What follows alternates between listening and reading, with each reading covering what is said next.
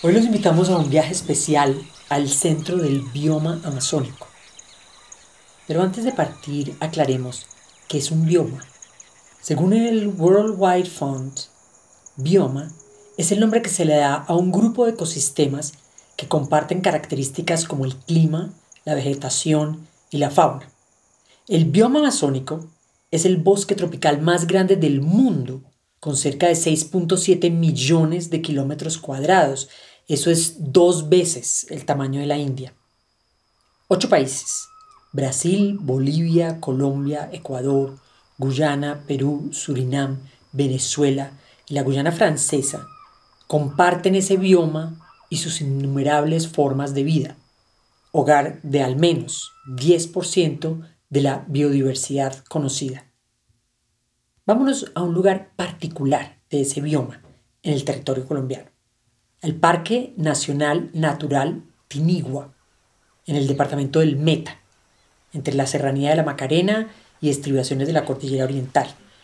Este parque es parte del área de manejo especial La Macarena, que incluye otros tres parques naturales, el Sumapaz, la Cordillera de los Picachos y la Sierra de la Macarena, donde está el famoso Caño Cristales y su río de colores.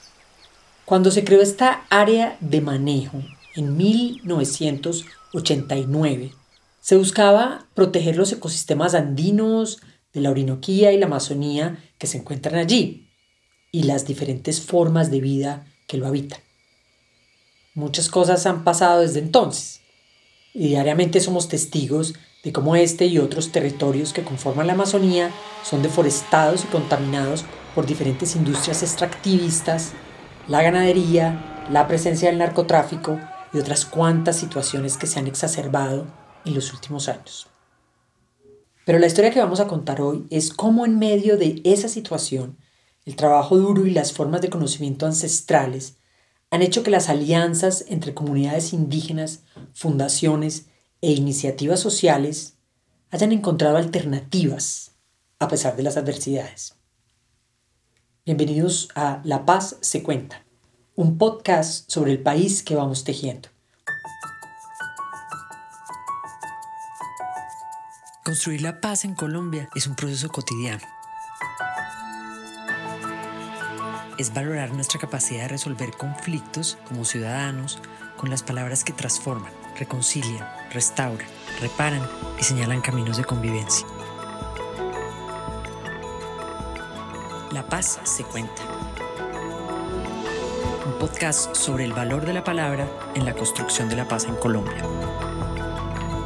Una producción del Banco de la República en el marco del proyecto cultural La Paz se toma la palabra.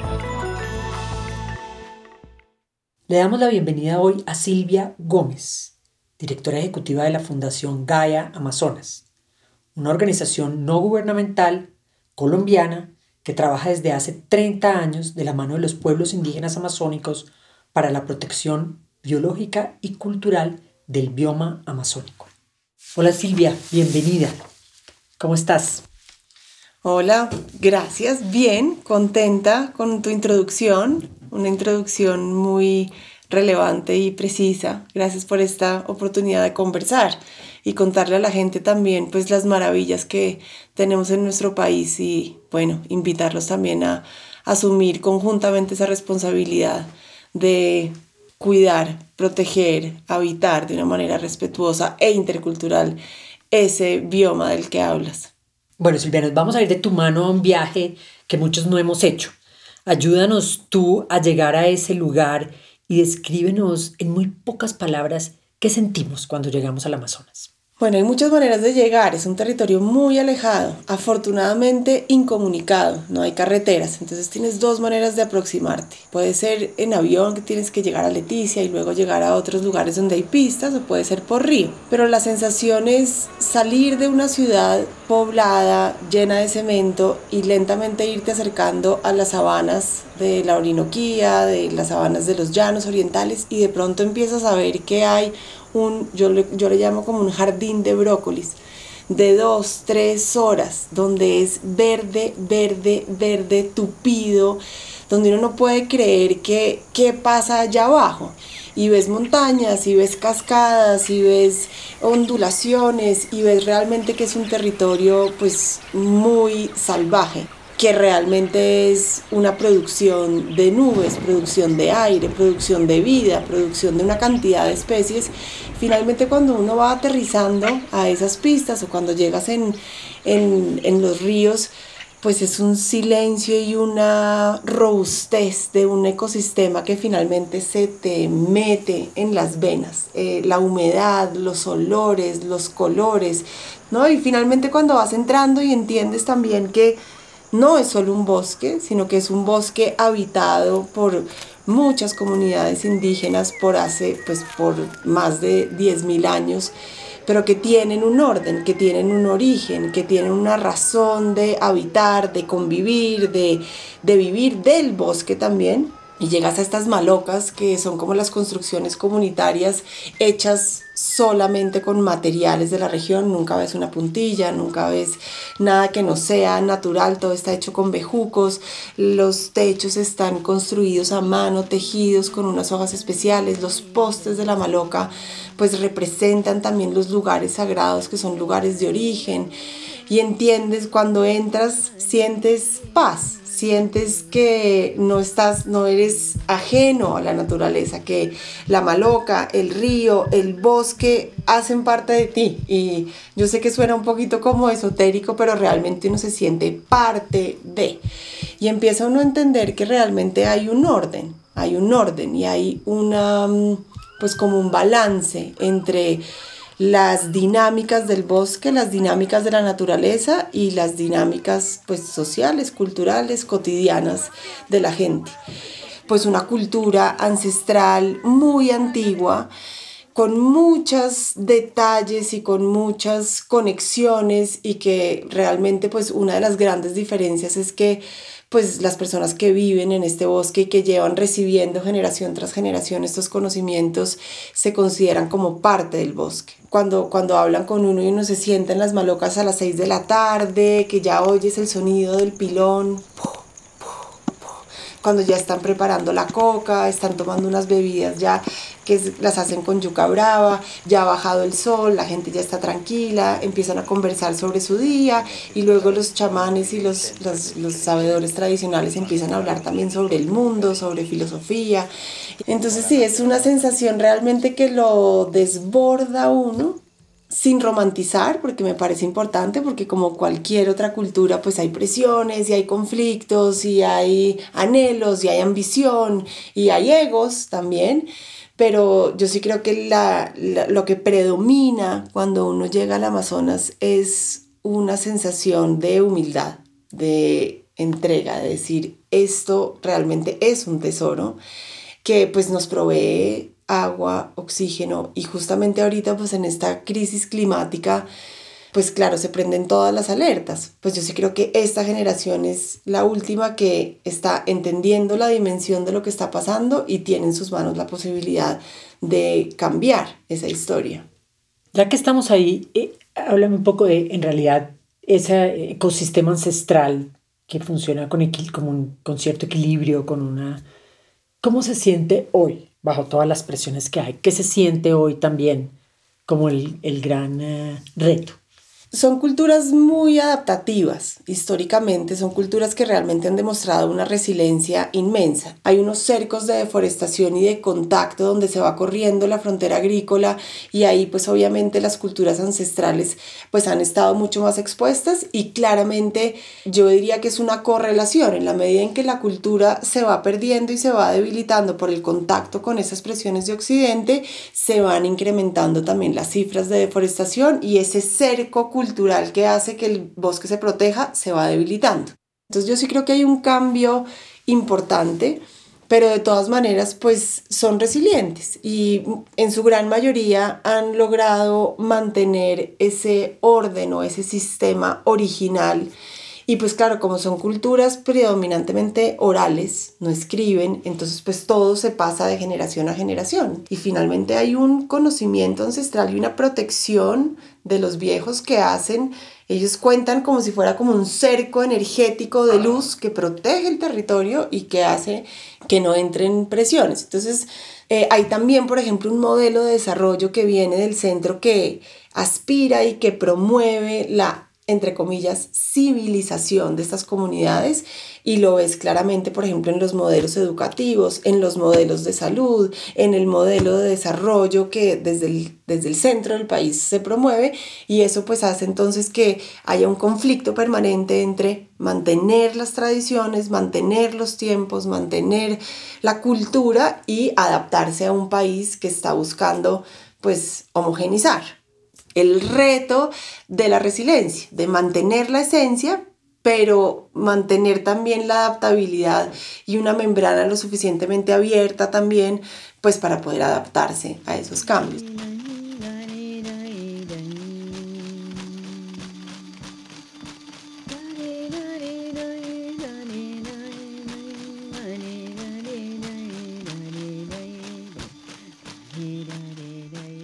La Amazonía es el único gran bosque tropical que hay en el mundo y hogar de la mitad de los pueblos indígenas que existen en el país.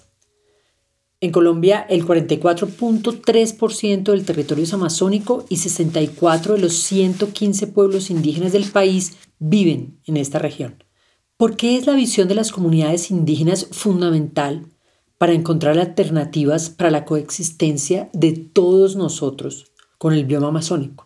Pues el reconocimiento de los pueblos indígenas como autoridades y como portadores de este conocimiento ancestral sí ha marcado una diferencia. Las culturas indígenas y todos estos pueblos son parte fundamental, complementaria que hacen parte de esta protección. Entonces sus conocimientos tradicionales finalmente son los que permiten también que el bosque se mantenga en pie, que el bosque pueda recuperarse y que el bosque pueda cumplir con sus funciones ecosistémicas, pero es una conjunción de las, de los, de las dos dimensiones, es una visión socioambiental del bosque. Y finalmente, pues son los pueblos indígenas los que han entendido que se puede vivir del bosque, pero se tiene que vivir con el bosque. Y hay unos sistemas también que demuestran pues un balance y un límite entre la oferta y la demanda. Y es algo también pues que las culturas occidentales hemos olvidado. Entonces yo creo que ellos sí nos han dado una lección y nos siguen dando una lección de balance, de límite.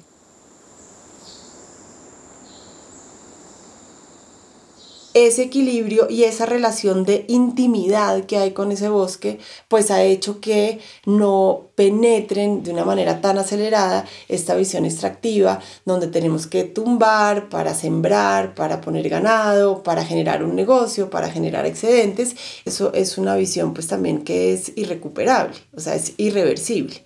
Y ese es el problema que tenemos ahorita, yo creo. Y es que en la medida en que vamos pues generando más presión en el bosque y vamos corriendo las fronteras agrícolas y vamos sabanizando cada vez más un bosque tan rico, llega un punto, los científicos lo llaman como un tipping point, como un punto de no retorno, donde ya el ecosistema pierde su capacidad, su capacidad de adaptación y pierde su capacidad de resiliencia y ahí va a empezar un proceso de sabanización que es irreversible. Entonces, si nosotros no, no somos conscientes y no reconocemos que la lucha del cambio climático y la protección de este bosque único, fundamental y clave para nuestra generación no está de la mano de los pueblos indígenas que llevan habitándolo más de 10.000 años y que llevan también transformándose, pero garantizando el equilibrio, pues vamos a perder uno de los reliquios de bosque más importante que garantizaría también la supervivencia del planeta entero.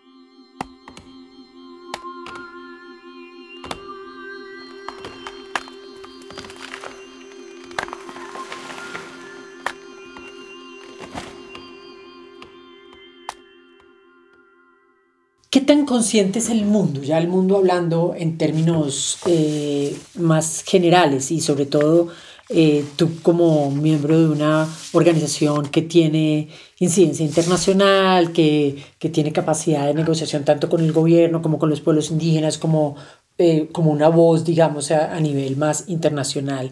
¿Qué tanto es el mundo consciente de la necesidad de aprender de las prácticas ancestrales? Yo, yo personalmente sigo oyendo cosas como salvar, como mm. si hubiera un enemigo externo del que tendríamos que salvar el bosque o algo así.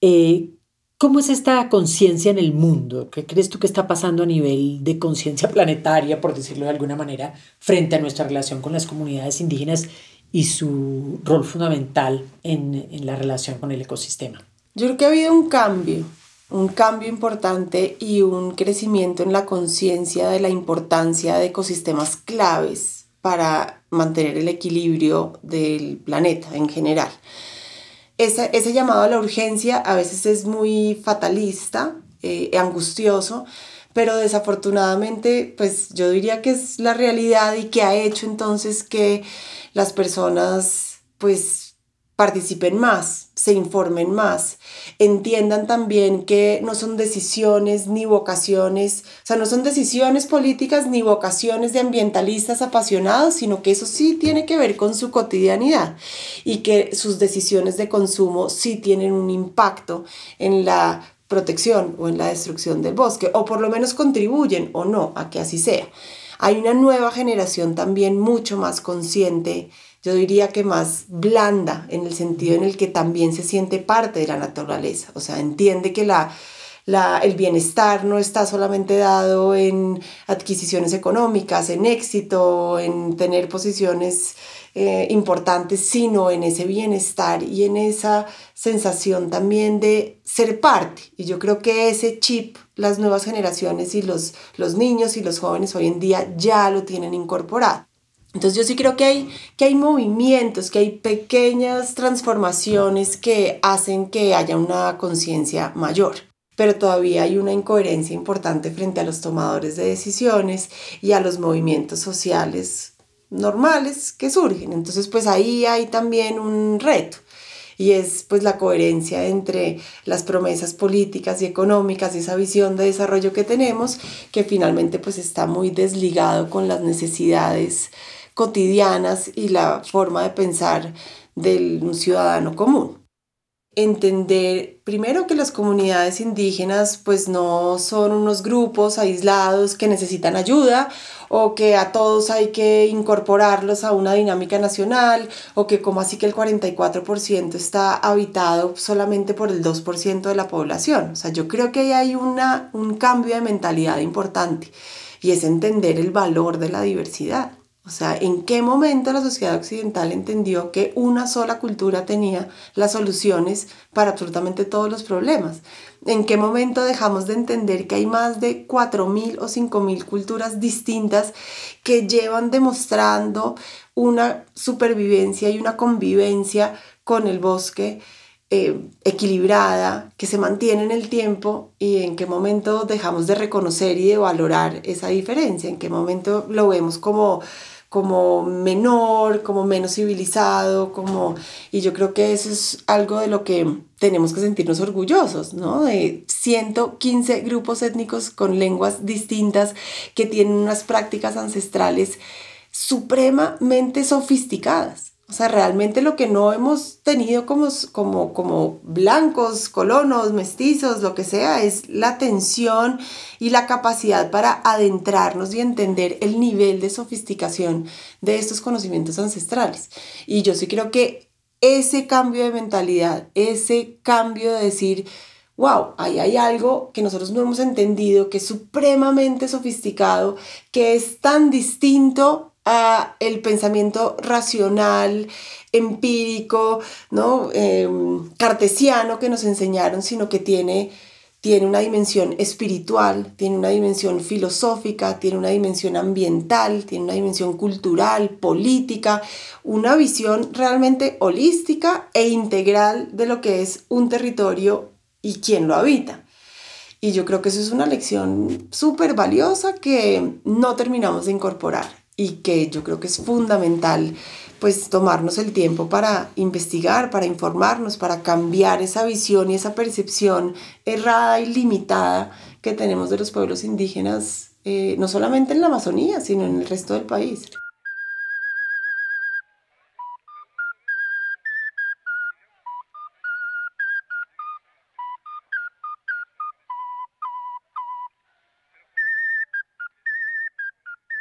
¿Y cuál es el rol de Gaia? Una fundación como Gaia. Cuéntanos un poco qué es lo que hace. Pues es una historia linda, como los indígenas que empiezan desde la historia de origen. Espero hacerlo breve, pero pues Martín von Hildebrand, antropólogo, llega a hacer su doctorado al río Mirtí, Paraná, y entonces se encuentra también con unas familias que están Em, pues trabajando y están con su máquina de coser y les dice, bueno, ¿ustedes qué están haciendo acá? Nosotros no, estamos trabajando porque estamos pagando esta máquina de coser que nos la prestaron los caucheros y la, la debemos, estamos endeudados. Y Martín, ¿y cuánto, cuánto llevan trabajando para pagar eso? Toda la vida. ¿Y cuánto les falta? Todo lo que me queda de vida. Y Martín dice, me niego. O sea, ¿cómo puede ser que estas comunidades que realmente tienen un sistema y un acervo de conocimientos impresionante no sean dueños de su territorio, no se hagan parte de un país, no tengan la posibilidad de ser visibles y que finalmente estén endeudados toda la vida, o sea, hacen parte de un colonialismo voraz que no puede pasar. Entonces Martín empieza pues todo su, trabajo pues intercultural de entender que estas comunidades pues tienen efectivamente una razón de ser y un conocimiento vital, pero que no se acoplan ni se entienden y se puede pues comunicar con una dinámica estatal pues capitalista un poco en el que ya está inmerso un país como Colombia. Y ahí entonces empieza trabajo con barco para poder reconocer los resguardos, ahí empieza un movimiento también indígena que tiene sus repercusiones en el cambio de la constitución del 91, empieza también entonces pues esa ley de ordenamiento, ley orgánica de ordenamiento territorial donde los pueblos indígenas y sus autoridades sean reconocidas como una entidad territorial indígena con las capacidades equiparables a un municipio y que sean reconocidos autoridades. Y ahí empieza entonces un trabajo pues de mano en mano con los indígenas, de entender también entonces cómo generamos unos puentes donde sus conocimientos, sus principios, su filosofía, sus valores puedan dialogar con unas necesidades estatales y también con una responsabilidad de ser. Es decir, Martín siempre decía, los derechos están acompañados de una responsabilidad. Entonces ahí empiezan con grupos interdisciplinarios a trabajar en esos ríos siempre donde ellos nos invitaban para empezar a diseñar un programa de educación intercultural donde la primera lengua no sea el español, sino la primera lengua sea el macuna, barazano, ¿no? Todas estas lenguas, a diseñar programas de salud interculturales donde realmente no llegara una cultura occidental llena de medicamentos a imponerse sobre una visión preventiva de dietas, de curaciones, de unos rituales específicos para, para los niños y las niñas. Entonces ahí empieza también un equipo a ver esto de una manera más holística, pues con abogados también, entonces para poder poner tutelas, interponer eh, como litigios estratégicos para garantizar la tenencia de ese territorio y el reconocimiento de esos gobiernos, eh, un tema de lenguas también, porque era la primera vez entonces que ellos pues escribían sus lenguas. Y así empieza un trabajo como de acompañamiento, de aprendizaje mutuo. Y ahí empieza pues un, un diálogo realmente intercultural de construcción, de construcción de una propuesta de ordenamiento territorial, de una propuesta de, de, financiación y de gasto de los dineros públicos, de educación, de salud, de manejo ambiental. Y ahorita pues en el 2018 también por todo ese trabajo intercultural, por ejemplo, pues se logra eh, la firma de un decreto importante que es el 632, que es la posibilidad en la que todas las áreas no municipalizadas, es decir, todas las áreas que no hacen parte de un municipio, en el territorio amazónico puedan considerarse como entidades territoriales indígenas y se reconozca entonces la autonomía y la posibilidad de que estos gobiernos indígenas sean autoridades plenas en estos territorios. Ese decreto ya está firmado, desafortunadamente pues todavía no hay voluntad estatal, los ministerios no reconocen, o sea, solamente han reconocido tres de 16 autoridades indígenas, pero lo más bonito de todo el proceso ha sido también que pues el proceso mismo es lo que es valioso. La, el fortalecimiento de la capacidad de toma de decisiones, el fortalecimiento de los gobiernos locales, la incorporación también, por ejemplo, de las mujeres en estos procesos políticos sin que ellas pierdan obviamente su, pues, su esencia femenina de dadoras de vida y creadoras de, de alimento, pero toda una incorporación también, por ejemplo, a nuevos liderazgos, a jóvenes que vienen subiendo y que están aprendiendo tanto de sus viejos como de los líderes que están generando pues, eh, la, la construcción de, este, de estos gobiernos. No se trata solamente de decir, sí, los vemos, ahí está su territorio, sino de cómo generamos espacios realmente respetuosos, horizontales, que validen también las propuestas indígenas y no se trata como de imponer un modelo occidental de gobierno sobre un territorio que es gobernado de una manera tan supremamente distinta e integral sino de tratar de buscar entonces algo pues nuevo, emergente, que hasta ahora no existe y que yo creo que también es un respaldo mutuo, o sea, es decir, nos necesitamos mutuamente.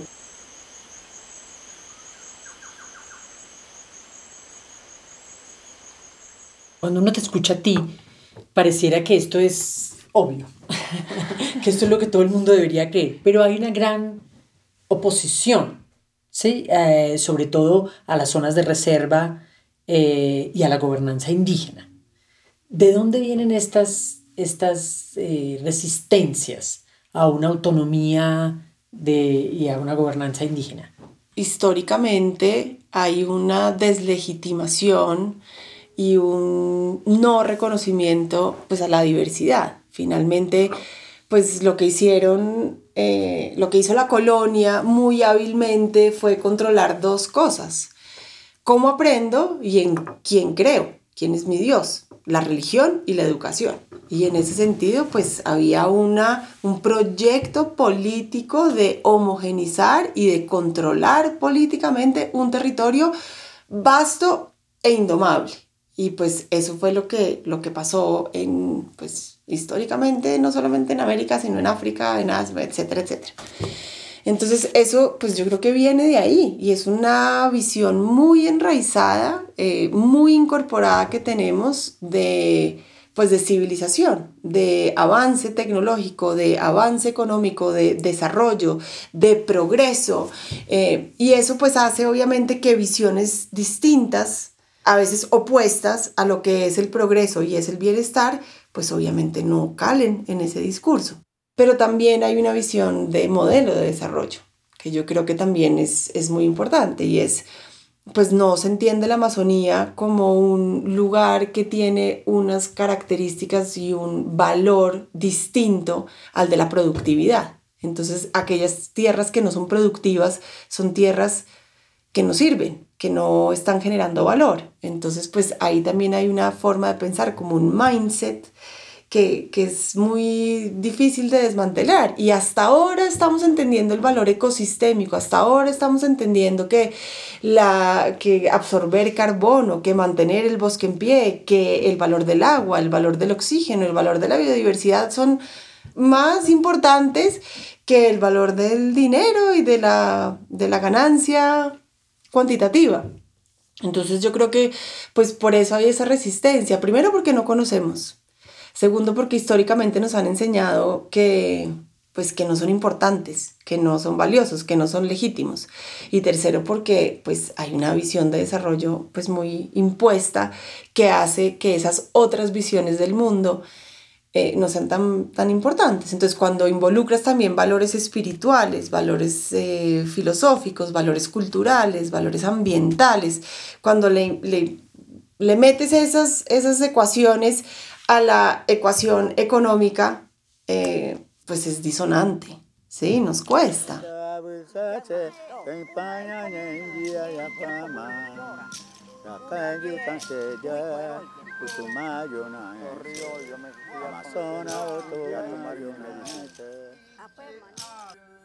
Volvamos a los ríos voladores. ¿Cómo es que el Amazonas produce el agua para el resto del territorio colombiano y esto solamente para hablar del territorio colombiano, ni siquiera para hablar del planeta.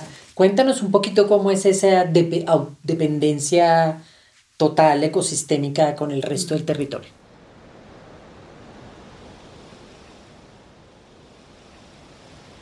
Esto empieza cuando los árboles en la cuenca amazónica, a través de la evaporación, liberan a, la atmósfera alrededor, por ejemplo, de 20 millones de toneladas de agua al día en estado gaseoso. Es decir, que los árboles liberan toneladas de agua y esto es es como si fuera vapor de agua. Entonces, al llegar a cierta altitud, el vapor se enfría y se condensa, formando nubes que son luego arrastradas por los vientos y hacia el interior del continente. Y esto hace entonces que haya un ciclo de producción de lluvia que hace entonces que vuelva otra vez a bajar y que estas lluvias por todos los ríos vuelvan a bajar y vuelva otra vez a liberarse eh, esta condensación de aire que luego al enfriarse vuelve a producir eh, nubes y, y eso tiene una repercusión importantísima desde el Atlántico hasta los Andes. Y hay una conexión intrínseca entre el océano, la selva amazónica y los ecosistemas andinos,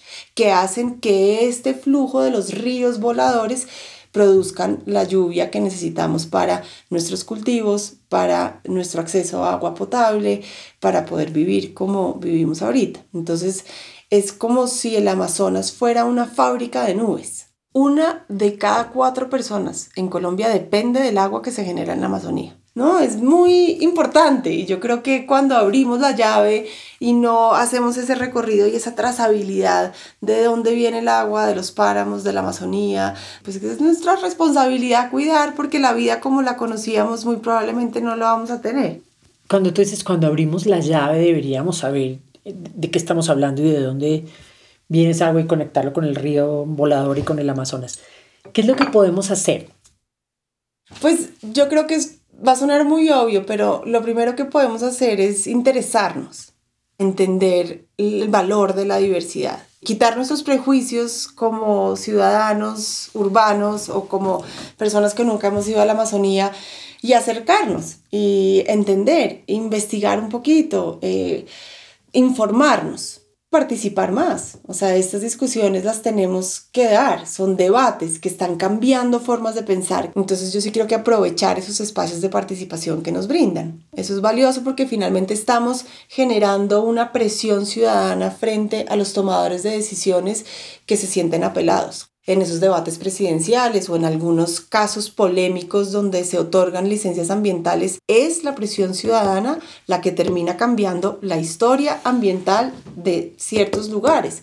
Y yo creo que hay decisiones y comportamientos cotidianos que también marcan una diferencia. Entonces esto no se trata de ser perfecto, pero sí de iniciar un camino hacia una vida más sustentable. Entonces, ¿qué pasa si nosotros como consumidores pues disminuimos un poco nuestro consumo de carne. No se trata de volvernos veganos de la noche a la mañana y ver una cantidad de extremos que se vuelven insostenibles, sino de hacer pequeños pasos hacia una transición.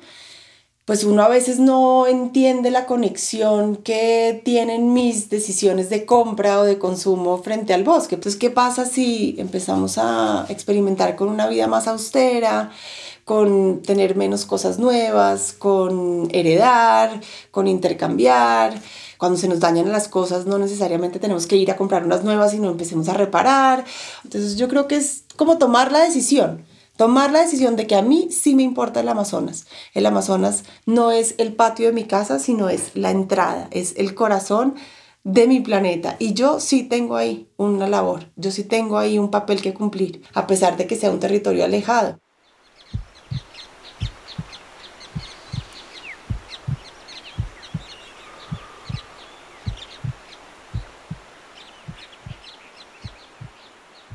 Gaia Amazonas se juntó con la Organización Nacional de los Pueblos Indígenas de la Amazonía, OPIAC, con la Fundación para la Conservación y el Desarrollo Sostenible, con la WWF y Greenpeace Colombia para armar una alianza llamada Escucha a la Amazonía. ¿Qué nos cuentas de esa alianza y cuáles son sus objetivos? Una de las responsabilidades que tenemos nosotros como ONG o como sociedad civil es inspirar, es invitar a la gente porque a veces se piensa que la Amazonía pues solo la conocen los expertos o los aventureros o los científicos, pero eso es una cosa ya rarísima de unos indios que no tienen nada que ver conmigo y yo no sé cómo acceder sí pensamos con, en esta alianza que, que es muy importante acortar esa distancia. ¿Qué pasa si llegamos a la gente a través del arte, de la música, de las imágenes, de los videos? ¿Qué pasa si la gente se siente más cercana a la Amazonía? ¿Qué pasa si traemos la Amazonía a la ciudad? ¿Qué pasa si entendemos también que algunos de los elementos que son tan cotidianos y los damos por hecho, pues no vienen de la nada, sino que vienen de la Amazonía? Eh, eh, en el proyecto de La Paz se toma la palabra tenemos una línea que es hagamos las paces con la naturaleza. ¿Cómo es que una relación íntima con la Amazonía, con la naturaleza, con la biodiversidad, contribuye al bienestar de un país, a la paz de un país? Yo creo que restablecer esa relación íntima es quizás uno de los aportes más importantes que podemos hacer a la construcción de, de la paz de un país. Finalmente, Gran parte de los conflictos reales que hay son conflictos por la tierra, conflictos por los recursos naturales, conflictos de, visión, de, de esa relación que hay con la naturaleza. Y finalmente muchos de nuestros conflictos también tienen que ver con nuestro ego y con nuestra necesidad de, pues, de dominio, de crecimiento, de poder. Entonces yo sí creo que si lográramos como sociedad reconstruir esa relación íntima de respeto de admiración, de entrega con la naturaleza, cambia nuestra manera de relacionarnos no solamente con el entorno y la naturaleza, sino con nosotros mismos. Silvia, ¿qué, qué es lo siguiente? ¿Qué es el siguiente reto? ¿Qué es lo que ustedes esperan que pase en un futuro próximo? Porque sabemos que no hay mucho, mucho tiempo, ¿no? Sí tenemos un, un tic-tac encima. ¿Qué sería el siguiente logro que, que Gaia y estas organizaciones busquen? En esta coyuntura yo sí creo que la ciudadanía, los pueblos indígenas eh, y las futuras generaciones gritan y piden con mucha fuerza que la protección de la biodiversidad sea una prioridad, que la protección de la vida de los defensores, los campesinos y los pueblos indígenas sea una prioridad, que se puedan desarrollar pues planes de desarrollo eh, desde y para la Amazonía y eso pues tiene que ver entonces sobre todo con ese pleno reconocimiento de la autonomía y de, de las capacidades de gobierno y de autogestión que tienen esos pueblos. Perfecto, Silvia. Pues muchísimas gracias por acompañarnos. ¿Alguna última idea que te gustaría dejar en los oyentes? No, pues invitarlos a, dejarse inspirar, a informarse, a acercarse a este conocimiento sofisticado y maravilloso que realmente abre una cantidad de puertas. Silvia, muchísimas gracias por aceptar esta invitación y por trabajar por la intimidad con la naturaleza.